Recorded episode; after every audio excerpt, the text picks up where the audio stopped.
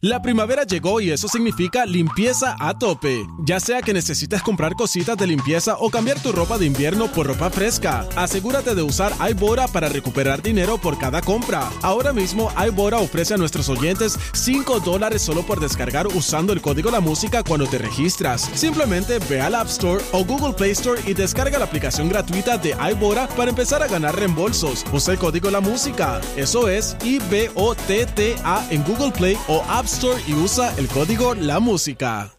La primavera llegó y eso significa limpieza a tope. Ya sea que necesites comprar cositas de limpieza o cambiar tu ropa de invierno por ropa fresca, asegúrate de usar iBora para recuperar dinero por cada compra. Ahora mismo iBora ofrece a nuestros oyentes 5 dólares solo por descargar usando el código La Música cuando te registras. Simplemente ve al App Store o Google Play Store y descarga la aplicación gratuita de iBora para empezar a ganar reembolsos. Usa el código La Música. Eso es I-B-O-T-T-A en Google Play o App Store y usa el código La Música. Y continuamos aquí listos para llevarle a usted la información que a usted le gusta, el análisis que usted prefiere. Pero vamos a ver qué está pasando en el mundo y está listo nuestro compañero Emanuel Pacheco. Buenos días, Puerto Rico. Soy Emanuel Pacheco Rivera informando para Nación Z en los titulares. La Junta de Supervisión Fiscal solicitó a seis agencias fiscalizadoras información específica de sus empleados para determinar cómo distribuir 3.5 millones separados en el presupuesto vigente que están incluidos en el plan de fiscal certificado de 2022 para la creación de plazas. Estos esfuerzos de reclutamiento pueden verse impactados por el plan de clasificación de retribución que el gobierno central implementó de manera retroactiva al primero de enero de este año. Por otra parte, en momentos en el que el país continúa proliferando los arrestos e intervenciones asociados al comercio y posesión ilegal de armas de fuego, el negociado de la policía ha reconocido que recientemente ha habido un incremento en la proporción de armas fabricadas o modificadas para funcionar como aparatos de alto calibre. Según datos suministrados por la policía, hasta el 8 de febrero, la Superintendencia Auxiliar de Investigaciones Criminales había ocupado 406 armas. En otras noticias, más temprano en Nación Z, el teniente coronel de la policía Roberto Rivera solicitó a la ciudadanía a llamar a las autoridades de tener cualquier tipo de información respecto a la desaparición de Celibelis Rivera Santiago, por quien se activó la alerta a Ashanti. De tener información puede llamar al 787-343-2020. 787-343-2020. Hasta aquí los titulares, les informó Emanuel Pacheco Rivera. Yo les espero en mi próxima intervención aquí en Nación Z, que usted sintoniza por la emisora nacional de la salsa Z93. Noticias, controversias y análisis. Porque la fiscalización y el análisis de lo que ocurre en y fuera de Puerto Rico comienza aquí, en Nación Z. Nación Z por, por Z93. Y continuamos 6.35 de la mañana, oígame al 787-622-0937, 787-622-0937. Vamos a incluirlos a ustedes en nuestra conversación que vamos a tener Eddie López y yo ahora sobre el tema de lo que es el trasiego ilegal de armas en Puerto Rico. Eddie, se ha dado una situación muy particular en, los últimos meses en el país de que continúan llegando armas por diferentes eh, flancos a la isla. No se define exactamente eh, cuáles pueden ser esos flancos de entrada. Hay quienes, ¿verdad? El jefe de operaciones especiales de la policía entiende que se han traficado rifles o armas cortas modificadas para los que son los disparos automáticos, o sea que usted sabe que la arma automática está prohibida, usted tiene que tener un arma semiautomática en gran medida, que es la que se, se permite legalmente. Eh, de igual manera, todo lo que tiene que ver con el tema aduanero, en este caso el comandante del sector de San Juan de la Guardia Costanera, eh, José Díaz, dice que hay mucha convivencia, eh, conveniencia para mandar cosas por, correo, por contenedores, eh, y también lo que es la ley en cuanto a cuántas armas usted puede traer en un avión de Estados Unidos a Puerto Rico de manera legal y cómo se reporta eso al llegar aquí a la isla, cómo utilizan el correo para enviar el arma eh, dentro, de otros, dentro de otros artículos, pero desmontada en diferentes pedazos. ¿Qué tú piensas de todo esto, Eddie? Mira, eh, lo hablaba el otro día con, con, la persona que colaboró con nosotros eh, la semana pasada eh, y tenía que ver, oye, aquí no se fabrican armas, Jorge. están, hay gente que está bien dura en alterarlas, pero eso es otro, otro cuarto de hora. No obstante, eso viene de algún sitio y nosotros, eh, el ente estatal, no controla las fronteras ni las restricciones que se pudieran imponer. Aquí me parece que el asunto de que eh, intentemos restringir la ley de armas, ahí hay que tener cuidado porque hay campo ocupado en, muchas de las, en muchos de los respectos. Eh, y eso quiere decir que hay ley federal que tampoco puede venir una prohibición súper estricta porque al final del día se trata el asunto bajo la Constitución de los Estados Unidos como uno de naturaleza eh, fundamental, de derechos civiles fundamentales de la persona eh, y se le da mucha protección a esa, a esa situación. No obstante, te tengo que decir que en Puerto Rico, a pesar de que estamos muy preocupados con este tema, la mayoría eh, sostenidamente cuando se trata de, incidir en eh, aspectos constitucionales de derecho, hemos sido muy parcos en trastocar nuestros derechos en, términos de lo que se le permite al Estado regular o no. Y ahí tienen el aborto, ahí tienen el asunto de las armas, ahí tienen el, em, el asunto de, la, de votar. O sea, todo lo que son derechos fundamentales hemos sido muy cuidadosos a la hora de enmendar las regulaciones de lo que, de lo que se le permite al Estado. Tenemos una llamada. Tenemos a Jorge de la calle que está en línea telefónica. Buenos días, bienvenido. Buenos días, Jorge.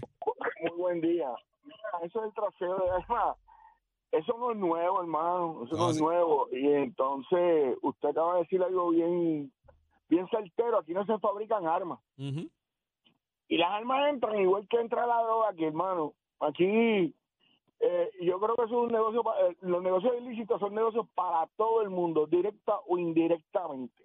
Mira, eh, yo pienso lo siguiente, el día que, mira, la, la, las armas, las armas ilegales que están corriendo en la calle ¿para qué son? Contésteme la pregunta si puede, perdóneme. ¿Usted piensa para qué se utilizan? Actos ilegales. Ilegales, sí, pero ¿quiénes utilizan eso? Los narcotraficantes, ¿verdad que sí? La mayoría, la gran mayoría, para defenderse. Las alteran, armas automáticas. Pero el día que se legalicen las drogas aquí, se acaba todo esto.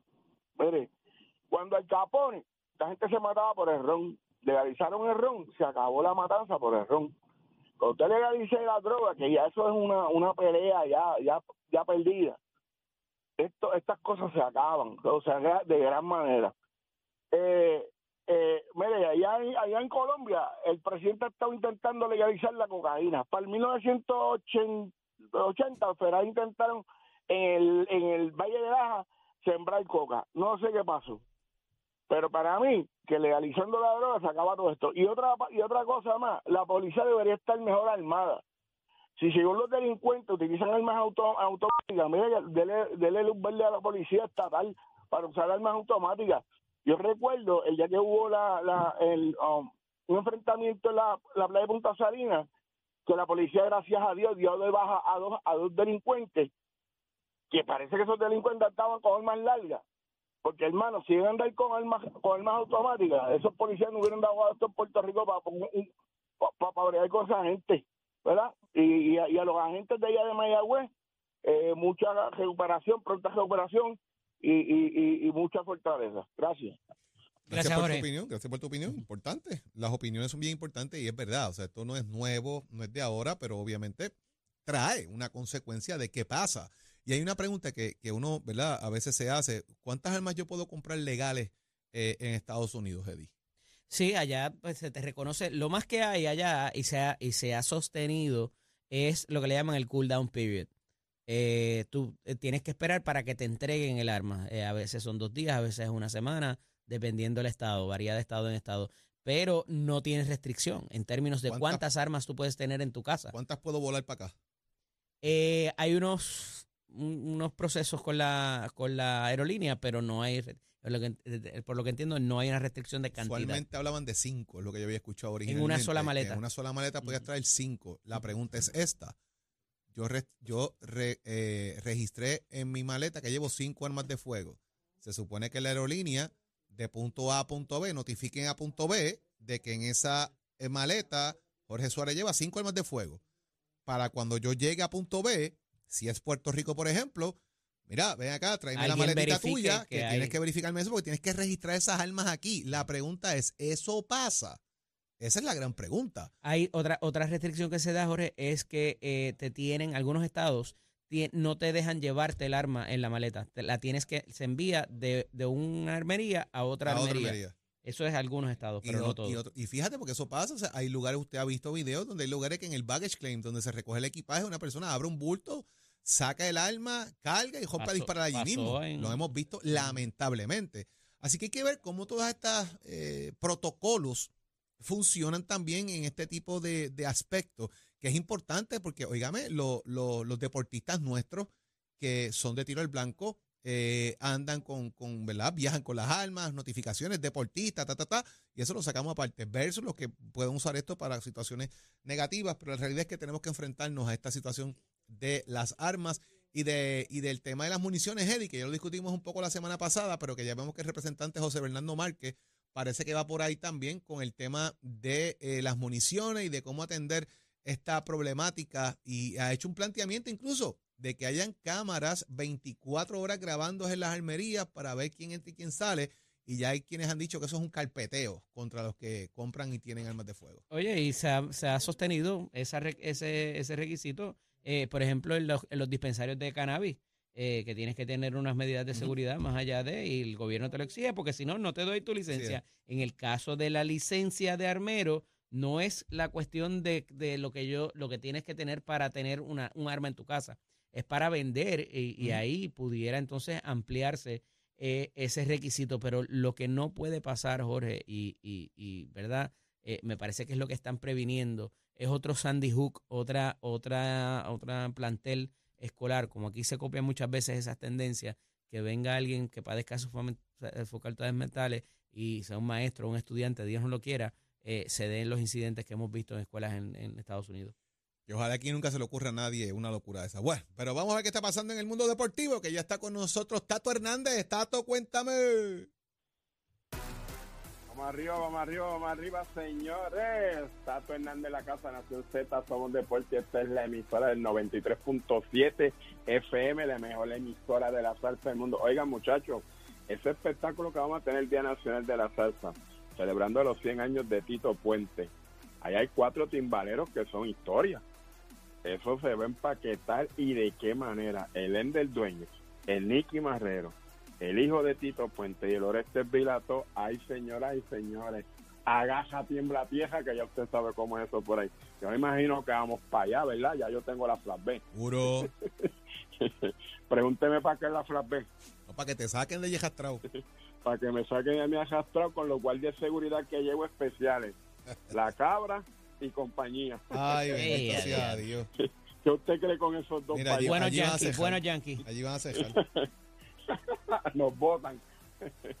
Mira, vamos a hablar del béisbol doble A, que los campeones defensores Toritos de Calleja ahora está contento, tomaron las cosas donde las dejaron, vencieron 6 a 3 a los debutantes criollos de Cagua ante más de 2.000 fanáticos en el estadio Pedro Montañez de la ciudad de los Toritos de Calleja. Ay, Julito este encuentro marca este encuentro marca el comienzo de la temporada número 84 del béisbol superior AA, donde ayer pues empezó la jornada con este primer partido con los campeones Toritos de Calle que recibieron a los criollos de Cabo, así que felicitaciones a Igor González a toda su cuadrilla, Raúl, que ya usted sabe que ese es su equipo, los Toritos de Calle en el béisbol AA, y ya comenzó el béisbol de la montaña durante la semana, pues entonces vamos a estar hablando de los próximos equipos, el calendario y cómo se están desarrollando estos equipos para esta gran temporada, óigame, celebrando esta gran temporada número 84 del béisbol AA, el béisbol de tradición, el béisbol de la montaña. Usted se entra aquí en Nación Z, somos deporte con la oficio de Mestre Escuela. que Usted puede llamar al